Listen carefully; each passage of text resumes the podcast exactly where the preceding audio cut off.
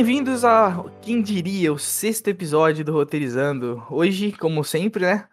Com a presença do nosso querido Nicolas. E aí, Verão, tranquilo, mano? Nossa, tô hypado pra hoje, hein, velho? A gente tava falando um monte e agora vai começar finalmente essa discussão. A volta dos renegados, os que não foram, o primeiro participante aqui, Nil. Ô, pessoal! Ô, obrigado por receber eu de volta aí, cara. Uma honra. E nós temos aqui uma carta nova no nosso baralho de participantes do Roteirizando. Menino Natão. Opa, olá, meus queridos queridos, tudo bom com vocês? Como é que vocês estão, minha turma? Vocês estão bom hoje? Muito E obrigado hoje- pelo convite. A gente aqui vai falar sobre o quê?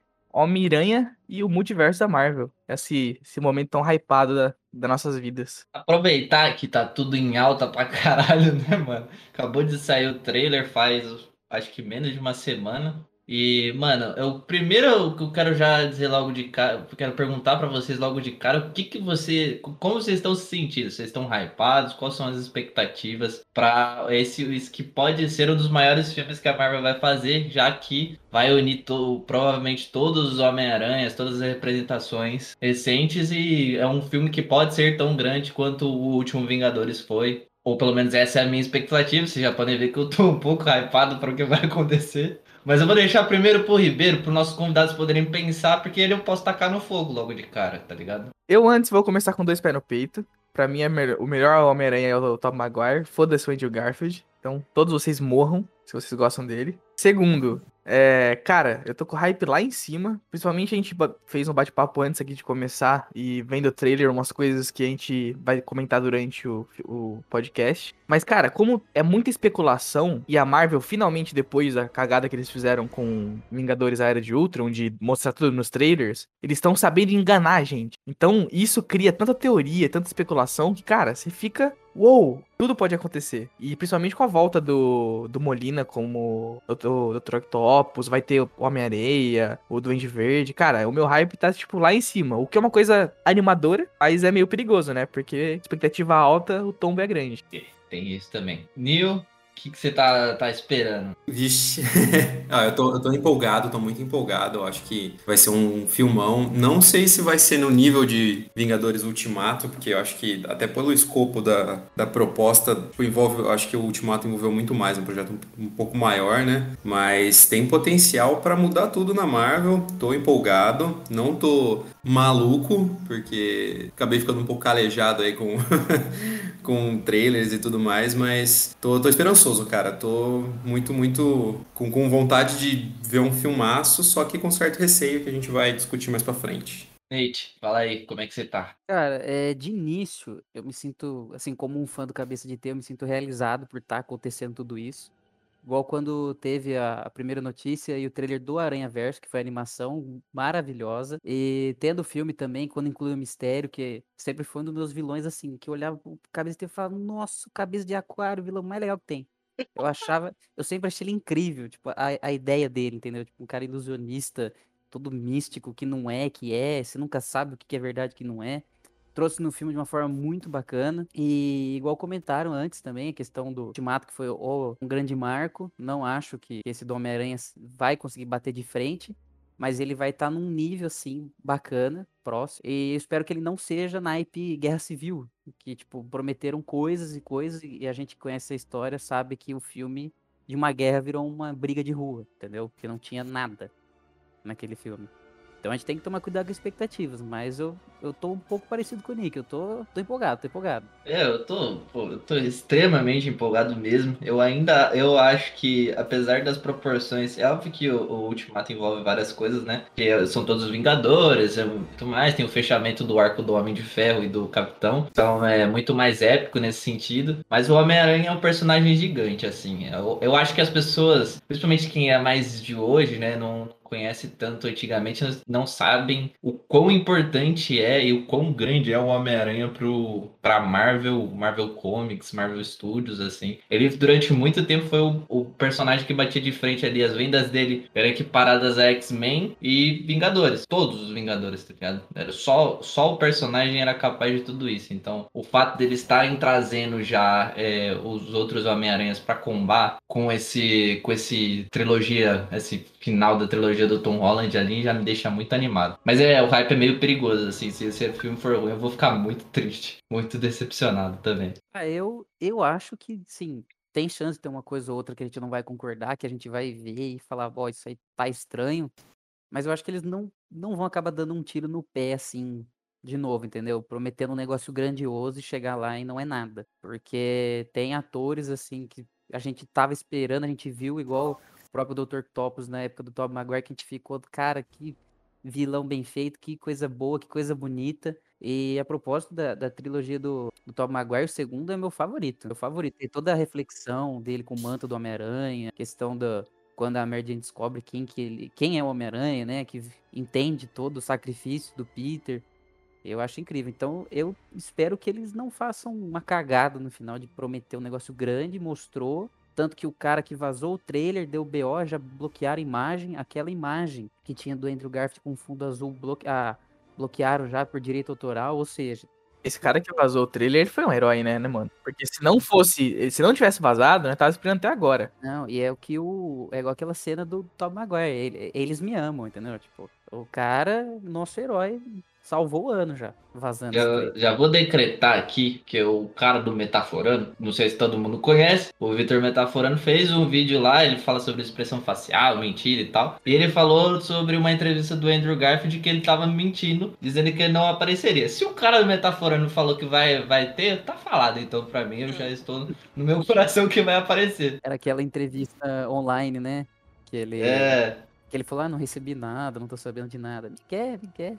Mas vamos colocar todo mundo para conversa, então. Que vamos falar o, que vocês esperam desse filme. É, quais vilões? Qual vocês acham que vai ser? O plot eu acho que tá meio claro que vai acontecer, né? O Peter Parker é, foi revelado pelo mistério a identidade dele no, no final do, do último filme, no Far From Home. E agora ele quer ter a vida dele de volta. Isso já acontece nos quadrinhos, mas o que, que vocês têm de expectativa que vai acontecer? É, primeiro com os vilões. É, ele, ele revela que, quem é que ele é o Peter e ele finge que ele matou ele, né, na real. Isso, isso. Então isso, isso Que- que fode, na real, o, o rolê todo. O BO em si não é nem revelar ele.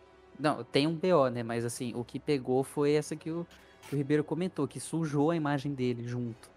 Sim. Aí acabou comprometendo tanto os amigos, a, a namorada, a família, e isso que, que eu acho que seria a maior preocupação dele. Porque ele, ele ser quase morto por um, um bando de gente esquisita com poder ou máquina de tecnologia lá da frente, pra ele é normal, mas ele chegar e a tia dele, entendeu? Acontecer alguma coisa com ela, é outra história. É que é uma das cenas que eu acho que tá no trailer ali, que tem os caras atirando. Eles colocaram toda a pinta que na verdade era o rap, mas eu acho que é a Tia May que deve ser ameaçada, meio pique HQ do Guerra Civil, que a Mary Jane e a, e a Tia May são ameaçadas e tal, quando ele revela a identidade, que é da onde sai essa ideia, né, no final das contas. Sim. Mas os caras não vão matar Milf May, não, cara. Não, Possível. pelo amor de Deus. Não, matar ela, acabou o filme. É, até porque eu acho que eles não, eles ainda têm que resolver como é que eles vão é, lidar com a falta do tio Ben ainda, né? Talvez eles até usem isso como um, um, um jeito de Isso é lidar. fácil de explicar.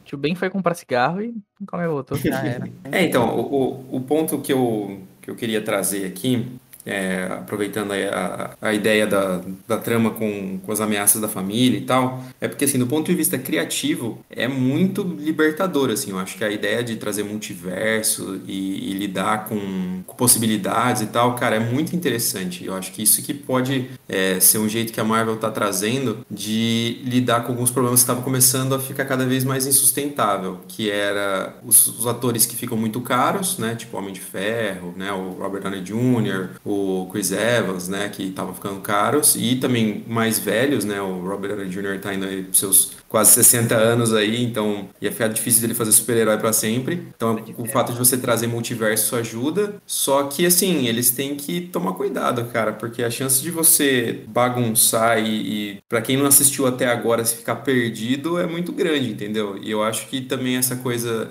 talvez o hype que a gente tá de ver essas coisas, porque a ideia é incrível misturar os três Homem-Aranhas e, e nesse aspecto é bem próximo da ousadia do Ultimato, que é lidar com muitos protagonistas, né? E protagonistas importantes e tal. E era um projeto que ninguém faria 20, 30 anos atrás. Só que será que foi bom a gente ter visto isso já, né? Saber que isso vai acontecer. Não seria legal ter guardado isso mais pro, pro filme mesmo, para ter uma surpresa na hora? O que, que vocês acham? Uh, eu acho que eles não iam conseguir guardar. Era é, meu palpite é que dependente, tipo, se essa ideia aí, ela eu, eu acho que ela surgiu com os fãs. Eu não tenho certeza absoluta disso, mas eu acho que lá no começo, bem antes de ser anunciado qualquer coisa, antes deles falarem com os atores e tal, surgiu essa essa tal dessa ideia e aí ele foi meio que jogado, as pessoas hyparam assim. Eu acho que foi da foi da onde surgiu uma certa aceitação de que pô, poderia ter os caras até porque eles são de outras produtoras, né? Os dois são,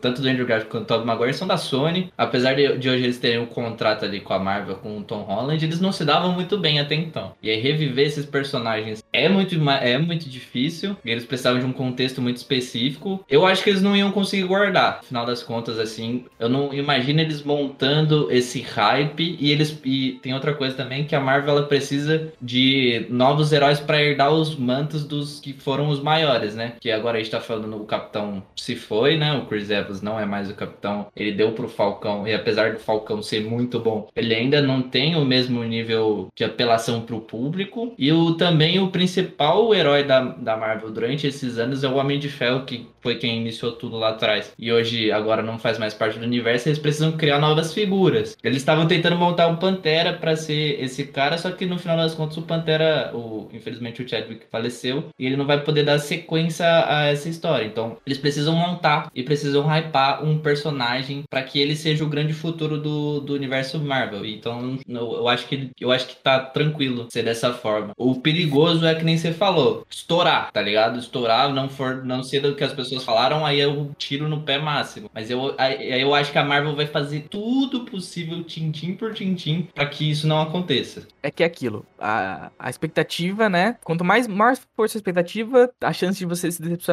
é maior também. Eu acho que o hype, ele começou lá atrás, quando lançou a animação do multiverso. E a galera começou, não, mano, um live action disso e tal. Especular, né?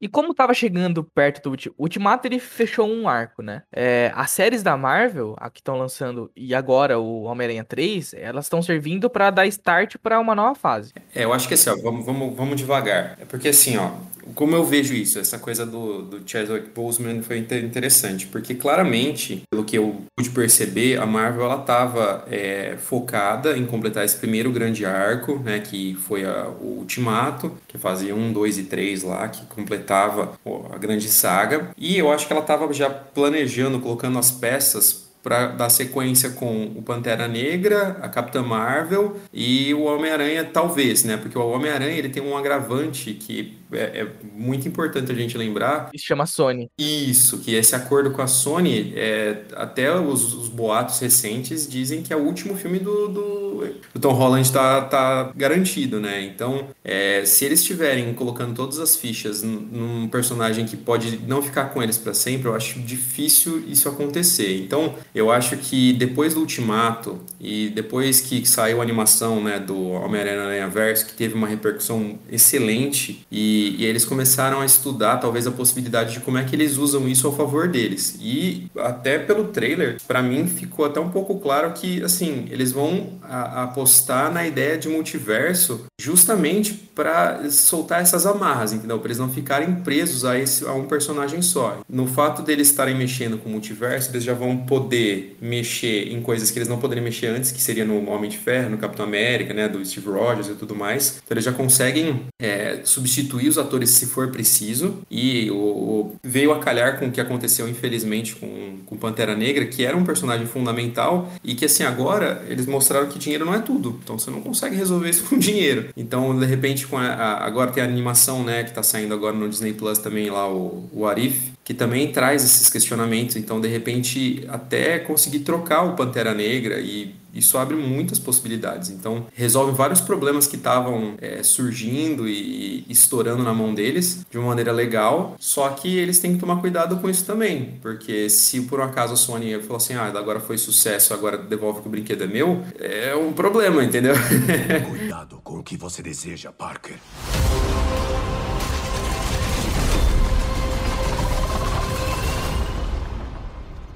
Olá, Peter. Eu acho que a questão de ser o último filme do Tom Holland fica muito no ar ainda, porque assim, os dois filmes do Homem-Aranha foi um sucesso, obviamente, tal, a participação dele no MCU. Esse, se ele for tudo que tá prometendo e gerar o dinheiro que deve gerar, é aquilo. No caso da morte do Chadwick, realmente o dinheiro não resolve tudo. Mas no caso, entre acordo entre produtoras, talvez resolva. É, tanto que é, o fato dos, dos atores que nem deveriam existir estão aparecendo agora e tá gerando uma repercussão posi- positiva. É, e eu lembro que na época que estava saindo o espetacular Homem-Aranha, né, as séries do. Caramba, a cabeça da Andrew Garfield, tá, tá difícil hoje.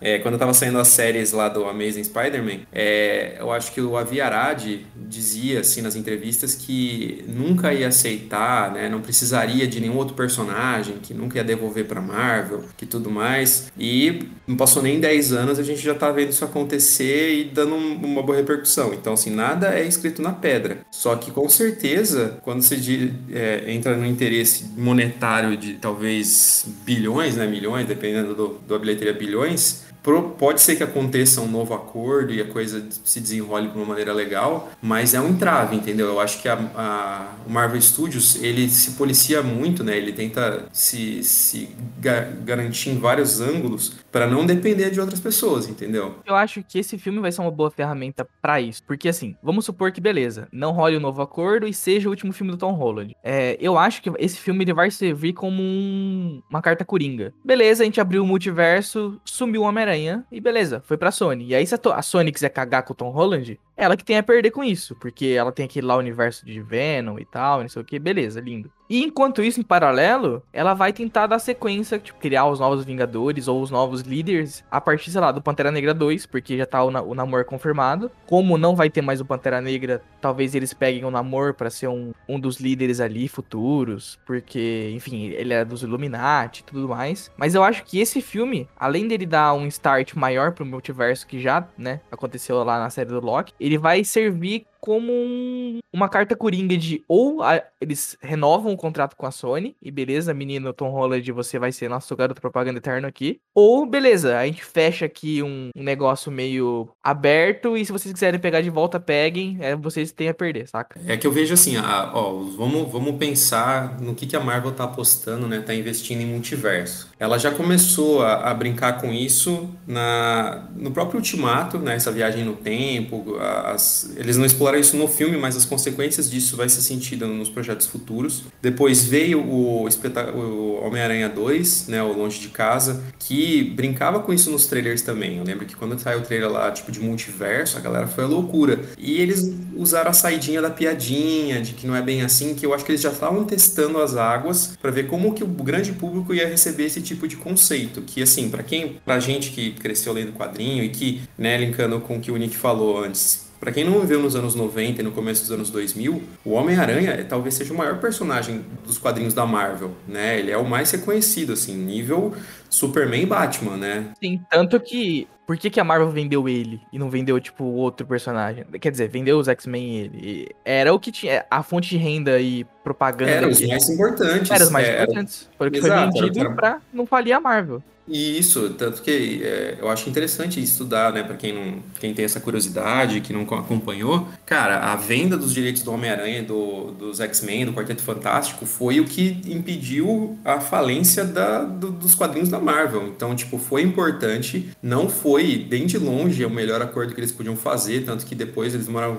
estão demorando 20, quase 30 anos para tentar voltar desse, dos acordos que, que eles fizeram, só que foi essencial naquela época. Então, assim, eu, eu concordo que, cara, o Homem-Aranha é extremamente importante e extremamente é, valioso para Marvel. Só que, assim, na, na sequência do, do que eles brincaram com isso, né? Porque eles estavam já testando. Então, no, de, Longe de Casa, eles já testaram multiverso. Depois veio a WandaVision, que brinca, brincou também, de certa forma, no mesmo nível de, tipo, será que existe multiverso? Será que é, um personagem, né? Eu não quero dar um spoiler, será que algum personagem de lá veio de outro lugar? E também terminou com uma piadinha do mesmo jeito que o Longe de Casa. Aí, a partir do momento que eles soltaram o Loki e agora estão soltando o What If, eles estão indo full, e agora, né, com, com o trailer, e provavelmente isso vai ser confirmado no filme do, do Homem-Aranha, cara, estão indo full no conceito de multiverso. Então, beleza, as pessoas estão querendo isso, eles estão especulando que isso vai acontecer, eles estão mais ou menos é, dispostos a entender o que, tá, o que pode ser mostrado. Então, beleza, então eles estão investindo nisso agora. E, e mesmo eu, eu acho pouco provável que eles fiquem sem o Homem-Aranha. Provavelmente eles vão fazer um acordo novo, pode não ser nem com o Tom Holland, mas que eles vão dar um jeito. O, o, o que eu penso é assim, são águas perigosas, porque em, a longo termo, né, se você for pensar que nem a, a, primeira fase, que durou 10 anos, né, foram 20 e tantos filmes, foram bilhões investidos e bilhões recebidos também. Então, assim, é, é uma aposta muito grande e que eu acho difícil que da, os próximos 20 filmes lidem com é, linhas do tempo diferentes, universos diferentes, porque dentro do. Você tem a, a, linha do tempo sagrada, que é mostrado lá no Loki, né? Que aí você, quem é um consumidor tradicional que já veio acompanhando o Capitão América, sei lá, vou usar o Capitão América como exemplo, mas que veio acompanhando o primeiro, o segundo, o terceiro, os Vingadores e tal, mesmo se ele não assistiu a série do Falcão e o Falcão apareça agora como Capitão América, meio que você consegue fazer essa ligação, esse, preencher essa lacuna que ele termina o, Ultimato recebendo o escudo e depois ele aparece com o uniforme. Para quem tiver mais curioso e quiser assistir a série, vai ser muito mais profundo, mas dá pro, pro, pro, público mais tradicional, ele consegue fazer esse link. Então quem quiser continuar com a linha do tempo sagrada, vai continuar entendendo. O problema é que se você começa a ir muito longe, né, você começa a ter três, quatro tipos de Homem-Aranha diferente e aí aí vai ter Pantera Negra que morreu e aí voltou outro, aí vai ter a irmã dele fazendo, talvez, aí vai ter um outro cara. É, pode ser assim, eu, eu minha, minha criança interna, né, o meu leitor de quadrinho fica incrível. Nossa, para mim, é Mas é perigoso, né? Mas é perigoso, entendeu? Pensando no grande público. Uma coisa que eu penso sobre o multiverso, que eu acho que é uma, é uma, uma ferramenta que abre essa possibilidade, é o seguinte: finalmente os caras começarem a fazer filmes one shot. Ó, vamos, então vamos pegar é, essa história aqui dos quadrinhos, que ela é fechadinha, essa graphic novel, e vamos fazer um filme dessa história. Morreu ali, ó. Eu acho que eu, eu acho que pelo menos no sentido Marvel eles não vão fazer. Eu, eu tava ouvindo que o Neil tava falando, eu acho que, mano, é, é, que o projeto Marvel é algo muito único. Aliás, acho que valia um podcast só falando do, de tudo que eles fizeram. Mas a questão de como eles fazem, eles pensam os filmes, eles vão modificando, obviamente, conforme o tempo vai passando, mas tem toda uma cronologia feita que eu duvido muito que eles vão. É, é que o que acontece muitas vezes nos quadrinhos, tanto Marvel quanto DC, na verdade, quase todos os quadrinhos possíveis, é que uma hora, tipo, tem tantas histórias paralelas que alguma coisa explode e aí eles fazem uma grande saga para consertar a cagada de ter um monte de histórias paralelas, né? Aí... É um reset, né? Eles resetam. É, o famoso Crise das Infinitas Terras da DC, aí Marvel tem, pô, tem 300 guerras secretas, aí aparece todo o Ultimate, o caralho. O, o que eu acho que isso não vai acontecer na Marvel porque não é muito o padrão deles de escolha eles terem é, esses filmes que são muito paralelos. Eles, eu vejo eles sempre se concentrando muito no basicão do o que, que o público primeiro, o que, que ele vai aderir. A Marvel tem a fórmula dela, né? Apesar de ter alguns filmes que são diferentes, ela tem uma fórmula própria. E o que, que o público consegue entender? Eles sempre vão fazendo esses testezinhos, a conta-gotas assim. Não, eles estão agora se inovando um pouco mais com né, Shang-Chi, Os Eternos, que diz que vai ser o filme mais diferente da Marvel até então, né? Mas eu entendo a sua, a sua linha de raciocínio porque assim, é tudo muito bem pensado, né? Os bloquinhos que o MCU foi colocando, desde que começou até agora, né? E em tese, essa nova fase é a mesma coisa. Eles estão montando os tijolinhos pra, sei lá, Kang ser próximo vilão, sei lá, Mephisto ser próximo vilão e tal. Mas eu ainda gosto de bater na tecla do multiverso, da possibilidade deles fazerem filmes one shot, porque aquilo, fez, morreu e, tipo, não abre uma confusão de ter que ficar explicando em outros filmes, saca? Acaba gravando coisa em paralelo mais do paralelo que já tem, né? Tipo, é, é só um, uma parte mesmo. É que assim, ó, eu, eu acho, na, na, minha percepção, quando você vê o projeto aberto, né? Todos os filmes, né? Os 20 e tantos filmes até agora feitos, séries interligadas e tudo mais, parece que é tudo perfeito, tudo muito bem planejado. Ele é planejado, mas ele também se modifica conforme a necessidade, entendeu? É, eles tiveram vários percalços, né? Tem filmes que não são lá essas coisas, mas é, tanto que, assim, um, um, problema claro que aconteceu que é, eles não podiam usar na época, mas hoje eles poderiam usar o recurso de multiverso ou de linhas paralelas, é mais ou menos o que acontece no final do Homem de Ferro 3, que o Tony Stark tira lá o reator E logo na sequência no Vingadores, ele volta com o reator e tipo assim, ah, finge que nada aconteceu, feijoada. Descargo. É que nem o Bruce Banner, o próprio, o próprio Hulk mudou Isso. o ator, né, mano? Do- Sim, do é, primeiro. o, o Máquina de Combate também, né? Que o, o ator também não quis voltar para a sequência. Então, assim, é, eu acho que a Marvel ela tem um plano. A gente está discutindo aqui o começo, né, da, dessa fase 4, o que, que eles vão fazer, mas eles já têm meio que é, planejado, assim, um- uma linha base dessa fase 4 e já estão discutindo fase 5. Só que eu acho que talvez essa fase 4, é, a- a- o multiverso, linhas paralelas, elas meio que se estabeleçam e se resolvam, entre aspas, nessa fase, porque eu não vejo eles usando a fase 5 e 6 com esse tipo de, fi- de filosofia, justamente porque é difícil. Tanto que eu vi até em outros podcasts e em meios nerds, assim, pessoas que são super é, estudadas no, no- na nerdice e que, cara, ainda se confundem, ainda é, não, não tá tão claro o conceito, como é que funciona a viagem no tempo e o multiverso dentro da própria Marvel. Né? e- Pra e quadrinhos, é, se eles deixarem isso, né, Nil? Tem aquela parada. O quadrinhos, quem é fã, já aceita que é putaria, tá ligado? Porque o que, mais- o que mais acontece é tipo, saga. A gente tá falando do Homem-Aranha, vamos falar, da, por exemplo, a saga do clone. Mano, o que acontece de zona na saga do clone? É, É, um bagulho pior, né? absurdo. O Nathan tava falando lá do, do Ben Riley que foi, não foi, morreu, é clone. E eles sempre usam essa desculpa. Qualquer coisa que acontece no universo do Homem-Aranha que eles não queiram mais é um clone de alguém que saiu da porra da saga do clone uma hora. É, depois eles ainda tentaram fazer um negócio diferente e caiu no Mephisto, né? Que agora é o, É. o problema que a WandaVision trouxe, que, que agora tá, tá infestando, que é essa coisa. Agora tudo é o Mephisto, né? E a- o Homem-Aranha até já caiu, foi pioneiro nisso lá nos quadrinhos, né? Então é uma linha meio perigosa de se seguir, porque o Isso. quadrinho a gente aceita, mas o, o filme talvez nem todo mundo esteja preparado pra putaria que é. É, Tem então- 200 universos diferentes. Só ia, tipo, comentar o que vocês estavam falando, que o, o maior BO é essa divisão, né? Porque, assim, eu acho que por um... é, vamos supor, muita coisa do multiverso, mesmo acompanhando desde pequeno, eu não conhecia. E tá vindo pelo cinema, às vezes vem um filme, ou tem um filme cita isso, é, comenta aquilo, isso acaba abrindo novas portas. Só que vai ter muita gente que vai olhar e vai falar, mano, não tem nada a ver com o que eu vi até agora, então eu não quero saber. Aí é um negócio muito 880, entendeu? Não dá pra, de certa forma, ter uma base. Eles vão usar essa ferramenta do multiverso é, mais ou menos como eles fizeram no Ultimato A Viagem do Tempo. Eles explicaram no jeito que eles quiseram. Beleza, é aquilo lá. Então, fechou, sabe? Pra não deixar o negócio virar um monstro. É, um monstro. eles, eles usaram um fiapo de.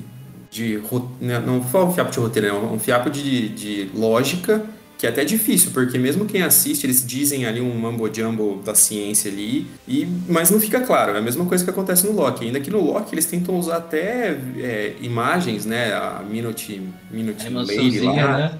E aí você vê a linha do tempo e tal, só que, cara, ainda é confuso. Então, pra quem gosta de quadrinho e quiser se aprofundar nisso, vai entrar nas teorias e vai pesquisar e vai entender. E quem não, não consome esse tipo de coisa, vai tipo assim, ah, tá bom, beleza, eles têm, têm dois homem, três Homem-Aranha, tá certo. É legal. Porque de um certo ponto, eu concordo com o que o Victor falou, que assim, o público já conviveu com sei lá quantos Batmans no cinema, certo? Você tem versão do Michael Keaton, versão do Joe Schumacher, versão do Christopher Nolan. E assim, ninguém fica assim, ah, tá, é Batman, eu vou assistir um filme do Batman. É, Eles não necessariamente linkam, ah, essa é a continuação do outro filme ou não é outro filme. É, para quem quiser ir lá com o cérebro desligado, ele vai assistir um filme do Batman independente. Mas a Marvel ela teve um projeto muito grande, né, um esforço hercúleo de conseguir criar toda essa linha, essa, essa, essa linha de raciocínio e, e conexão e tudo mais, que realmente que foi o que trouxe esse diferencial para o projeto deles. E eu acho que eles não vão arriscar isso, né? Eu acho que eles vão tentar usar isso de uma maneira ponderada para trazer essa, esse frescor, para dar uma, uma- um sopro de novidade, para trazer as pessoas que talvez olhassem, né? Imagina o pessoal que tem 15 anos hoje, assim, que talvez é, cresceu no meio desse projeto todo e que não tá afim de assistir 10 filmes para trás. Então talvez eles criem esse, esse, esse novo respiro para trazer gente nova, que é o que acontece nos quadrinhos, né? A criação do universo Ultimate foi isso. Ninguém queria ficar lendo 50 anos de Homem-Aranha para entender. Pegado a partir dos anos 2000 para frente, é um, pega todos os, os conceitos básicos, dá uma reinterpretada, atualiza e bola para frente. É- Mas é o que aconteceu depois de 10, 15, 20 anos. começa a ficar insustentável. Você começa, tipo assim, ah, tá, agora ele tá ficando tão longo quanto o outro. Aí eles juntam tudo, faz uma mega salada científica e reza para o pessoal comprar, entendeu? E já que não deu certo, eu quero o uniforme de volta. Por quanto tempo? Para sempre. É, Não. é, é não, assim não, que vai não, funcionar. não, por favor, por favor, Me Sr. devolve. Stark, o senhor não entende, é tudo que eu tenho, eu não sou ninguém sem uniforme. Se não é ninguém sem uniforme, não deve ficar com ele. Ouviu? Pareço até meu pai. Eu não tô com roupa por baixo. A gente dá um jeito.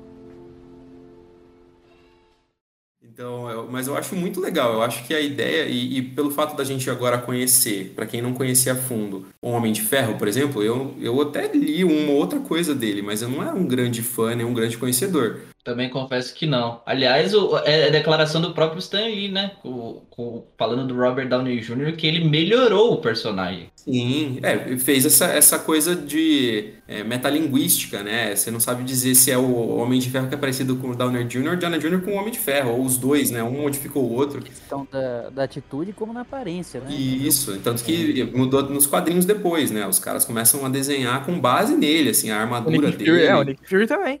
Exato, no universo Ultimate. E, cara, eu era. um- eu tenho quase todos do, do universo Ultimate, eu acompanhei ferrenhamente ali. Então era muito legal ver, é, não exatamente o mesmo roteiro, mas ver as, as figuras parecidas, ver a, te- a temática, o tom da série, né? O tom que o Ultimate dava. E é, é, tem essas, sa- essas sagas que misturam Homem-Aranhas e o Homem-Aranha no Aranha-Verso é uma prova disso que pode funcionar muito bem. E eu, criativamente eu tô super curioso para ver o que eles vão usar. Eu só fico com esse receio de, tipo assim, é, é muito fácil você perder a mão e bagunçar tudo, mas eu acho muito difícil, tendo em vista os últimos, os últimos 10 anos da Marvel, achar que eles vão cagar num ponto irreparável, sabe? Até porque é o botão de emergência, entendeu? Se der errado, ah, o multiverso se ruiu e agora começou de novo, tá ligado? É, a máxima dos quadrinhos acontecendo no cinema. Que já foi comentado. Você tem 20 anos lá de quadrinhos, precisa fazer um reboot. Eles estão chegando na mesma, no mesmo problema, entre aspas, problema, só que na nos filmes agora. Então é o recurso que eles estão usando, né? Vamos mexer aqui, atualizar. É, a galera nova vai ser apresentada pra essa galera aqui, desses heróis novos, e, e vamos daí, sabe? Por mais que seja filme, é filme de quadrinhos. Lógico, tem que ter coerência. Mas algumas coisas ali, tipo a viagem do tempo do ultimato, vai, sabe? Deixa aí. Sim, Deixa com passar. certeza. Aí você olha e fala, é roteiro, só vamos, entendeu? Você assiste, É. você aproveita. Por mais que seja forçado, não é uma DC cagada, entendeu? É, desceu, é, desceu. ai, nossa, a gente vai pra outro papo se a gente for pra isso. Eu vou fazer só um comentário rápido. O problema da DC, pra mim, é justamente esse. Porque eles tentaram, tentaram de maneira feia, e eu acho que escolheram as peças erradas, fazer o que a Marvel faz. Agora eles estão num marasmo de tentar reencontrar. Porque assim, tentar ser o mais breve possível mesmo, senão a gente vai se perder nesse assunto. Mas a, a real é que a, a, a liga. É que é muito difícil para as pessoas de hoje, o moleque que nem Nil tava falando mais cedo, o público que tá assistindo de 15 anos cresceu com, com a Marvel, mano. Eles, cre- o primeiro filme da Homem de é de 2008. Quando esse povo tava, é, tava em 2008, acho que eles tinham dois anos de idade, tá ligado? Então o cara cresceu vendo os filmes. Então pra ele Marvel é muito maior. Mas historicamente falando, a DC é muito maior, muito superior no nível de ícone pra cultura pop e tal. E hoje eles estão com esse negócio de one shot, de lançar histórias separadas, eles não conseguem unir a parada. Esse que é o grande problema. Eu acho que é isso que a Marvel nunca perdeu. Eles fizeram trás pra frente. A Marvel construiu do zero cada personagem, foi lá e fez unir todo mundo. Eles não. Ah, não, a gente é poderoso aqui, vamos fazer tudo. Mas, mas, pra fechar esse arco aqui que a gente tá falando de níveis editoriais, contratos, vamos finalmente pro que interessa, né? Que é o filme. É, eu, eu queria. Alguém tinha puxado o gancho do Aranha Verso, acho que foi o Neil e o Natan, né? Que chegaram a falar. Isso é um- uma parada legal. O quão vocês acham que vai ser inspirado na animação? Porque eu, eu não sei vocês, mas eu acho que até agora, do que foi produzido do Homem-Aranha, é a coisa mais próxima, mais bem feita que, que já chegou perto, contando filme. Até acho que tem alguns desenhos também que podem ser bem considerados bem próximos, mas de filme, filme mesmo, o Aranha Verso, eu acho muito bom, muito bem feito bem fechadinho na proposta do Homem-Aranha. Quanto vocês acham que vai ter influência? É, vocês acham que o roteiro vai ser parecido? O que, que vocês pensam? É É assim, é que tem medo do que pode ser parecido, né? Porque se for pra um dos Peter Parker morrer no filme, eu já tô preparando psicológico, entendeu? Porque Eu já não, eu já não gostaria disso acontecer, mas vou esperar as respostas dos outros pra explicar o porquê. É, Eu sou suspeito pra falar, porque assim, eu, eu, por profissão trabalho com, com artes visuais, né? Então, eu acho o, o Aranha no Aranha Verso, cara, que filme espetacular, né? Tanto a parte de o roteiro não é nada é, que reinventa a roda, mas cara, é super fechadinho. Ah, visualmente o filme é inacreditável, eu acho que ele é muito foda. Dialoga muito com o quadrinho, né? Nossa senhora, Isso, quase é. Quadrinho animado, um negócio assim surreal. E é uma visão, assim, sabe? É, é, é mais ou menos o, a imaginação do meu eu de 12 anos, como é que eu linkava um quadro no outro, sabe? A movimentação, o visual. O visual. Então, assim, é, tanto a parte técnica quanto na, na parte da experiência foi inacreditável. E, assim, eu tenho até uma curiosidade, eu tava conversando com a minha esposa uns dias atrás, né, quando saiu o trailer do, do Homem-Aranha, e que eu falei assim, cara, imagina assim, que eles estão chegando num ponto eles podem, não tô falando que vá, mas seria muito da hora, se imagina se aparece lá um, um portal, um ponto do filme, um portal lá do, do Doutor Estranho, aquele círculo amarelo, e aí de um lado da câmera você vê o, o Miles Morales em animação, passando através do portal e você vê um live action, e nada impede dele passar pelo portal e surgir um Miles Morales em live action, tá ligado? Caraca, isso é muito bom, velho. Sabe, tipo, eles, eles, eles têm uma abertura pra fazer meio que tudo, assim. Então eu acho que é, o potencial é quase infinito mesmo. Então, é, mas é que é muito difícil, entendeu? Você tem. É, mas vamos com calma aí, Roger Rabbit, porque acho que ainda É, não então, tá nesse ponto, Não não. tô falando que, que vai acontecer, mas. É, mas seria possibilidade- fantástico, seria fantástico. Sim, eu, eu acho que eles não vão fazer o mesmo plot, porque é, seria muito chover no molhado e tentar capitalizar em cima uma coisa que já foi, porque vai ficar com essa sensação de cadê a inovação, né? Se eles já estão pouco apostando. a essência, né, na real. Tipo, Isso. o Então, tipo, Verso trouxe o negócio, aí os caras chegam no filme, ah, vamos usar de novo. Mas eu acho que pode ser da hora, entendeu? Porque eles também já estão. É, como a Marvel ela planta algumas sementes e vê o que cultiva, né? Então, lá no primeiro. O primeiro De Volta ao Lar, eles mostram lá o tio do, do Miles Morales, fala, ah, tem um sobrinho, não sei o quê. Então, tipo assim, eles já estão plantando que, cara, pode ser que apareça. Se o Tom Holland, por exemplo, voltar, né, eles perderem o Peter Parker por algum motivo, eles já podem continuar usando o Miles Morales, já que agora eles estão atualizando, né, o Capitão América, o Sam Wilson, o... Eles- será que eles podem, será que eles podem usar o Homem-Aranha, sei lá? Então, tudo depende do contrato deles, entendeu? É, mesmo não- mesmo que não for Tom Holland, se for, sei lá. Porque talvez, é, pode ser que eles usem esse loop, sabe? Eles, eles usam esse, esse buraco do contrato, tipo, ah, beleza, se o contrato com o Tom Holland vai encerrar, então a gente vai pegar ele de volta. Aí a Marvel fala, tá bom, mas é que vocês dizem que eu posso usar um outro personagem que não seja o. do- Ele- Eles Tom Holland, podem, entendeu? mano. Que vai, vai ser que nem o que aconteceu com o Mercúrio e a, e a feiticeira. É que agora tudo voltou, né? Mas é, tipo, Isso. dois, o- cada um ficou pra. Ficou um, um filho pra cada lado do divórcio, tá ligado? Você pega o Mercúrio, eu fico aqui com a feiticeira. E é isso que acontece. Aí eles podem. Beleza, você fica com o Peter, a gente fica com, com o Miles aqui. E você se resolve. Exato. Eles não usam nem o mesmo nome, né? Em nenhum momento. Tanto que agora, a primeira vez que a Wanda foi chamada de Feiticeira Escarlate no universo Marvel foi na série dela. E ela nem usava o sobrenome Maximoff, né? Então, tipo, tá, é o mesmo personagem, só que os direitos de um, do, do nome oficial tá com um lado, o nome, a, visualmente o personagem tá com o outro. Então é meio nebuloso. Só que, cara, é, eu acho que eles vão apostar numa coisa diferente, mas que eles podem sim se utilizar do que funcionou bem no filme do, do, do Aranha Verso e tentar capitalizar em cima disso.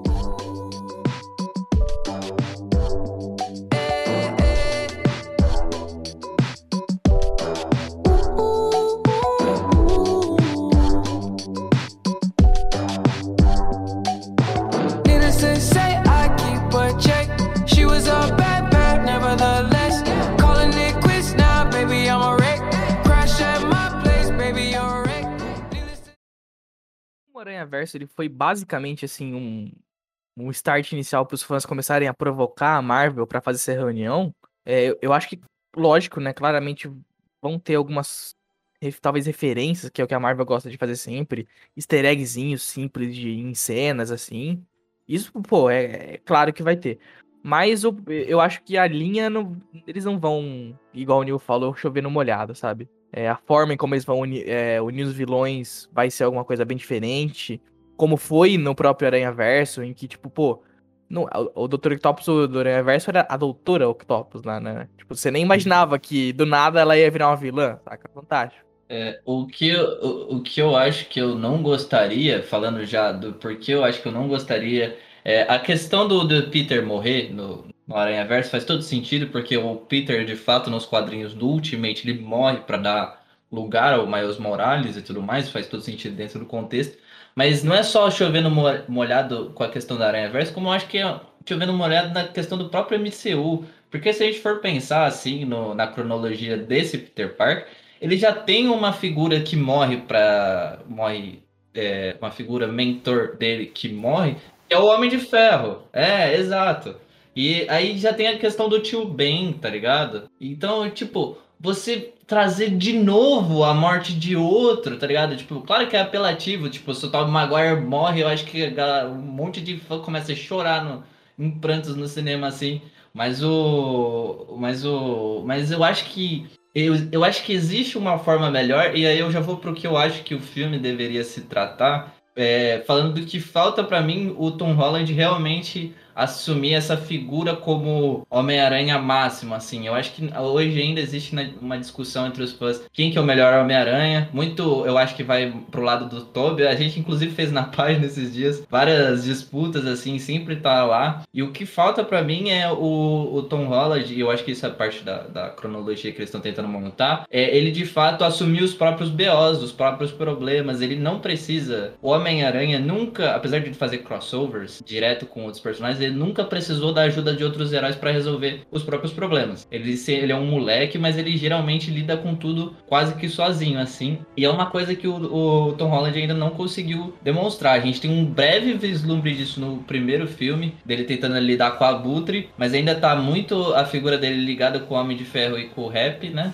E aí, no segundo, o Homem de Ferro morre, mas ele tem aquela coisa com o Mistério, barra Nick Fury, toda aquela galera de espionagem. E eu acho que o que deveria se tratar esse terceiro é, beleza, vai ter os Homens-Aranhas, mas a gente não pode esquecer que ele tem que se tornar o aranha principal. Ou o manto sendo deixado pra ele e mostrar para todo mundo de que ele realmente é capaz e que ele assuma o manto daqui pra frente Nova York pertence a ele e ele vai proteger ela sem necessidade da ajuda de outro.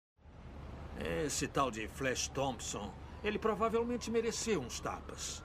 Mas só porque você podia bater nele, não lhe dá o direito de bater. Lembre-se, com grandes poderes, vem grandes responsabilidades. Eu acho que esse filme vai servir um pouco pra ele assumir mais os BOs dele, é, ou pelo menos resolver as coisas, tentar resolver as coisas sozinho, porque é o que o trailer mostra, né? Ele vai ser julgado, né? Todo mundo apontando o dedo pra ele. Então ele vai ter que se virar. Ele foi atrás de uma solução. Aí sim a gente vai entrar pra falar pelo menos o que a gente acha que vai ser o filme, mais assim, teorias e tal. Ele vai atrás do Doutor Estranho e dá merda. E aí ele vai ter que lidar com essa merda de alguma forma. Por mais que tenha os outros aranhas, a gente espera realmente que tenha, os- aquela cena linda, icônica, maravilhosa. é, eu acho que ele que vai ser o cara que vai matar lá a barata do pé, saca? Vai ser o filme que vai deixar ele como, pô, beleza, ó, ele finalmente amadureceu, sabe? Ele é o é herói que agora, ele- ao invés dele ser um mentorado, ele pode ser um mentor, entendeu? É, e essa questão da, do amadurecimento que o Ribeiro falou, se a gente é, pegar os, os filmes do Tom Holland, igual o Nick comentou, no primeiro tem a cena que ele vai lá contra o Abutre sem a roupa que era presente do Stark, né? Que ele vai com aquela roupa caseira dele, ele fica preso no- nos destroços, ele olha no reflexo, ele vê metade Peter Parker, metade aranha, que ele tem que ainda, tipo, entender esse manto dele. No segundo, que é quando tem a morte do Tony, ele entra num conflito, ele não sabe muito como lidar com as coisas. Isso foi focado até no trailer, que ele sempre tava tipo, ah, ele não tá mais aqui. Como se ele. Eu preciso dessa figura pra seguir, entendeu? É, e tanto que ele tem, ele sente o, o peso nas costas de, de achar que não vai dar conta e a, é a cagada que ele faz de dar o óculos pro mistério, né? Exato. Que aí dá todo esse rebuliço e que, graças a essa cagada, a gente vai ter um filme maravilhoso, espero eu.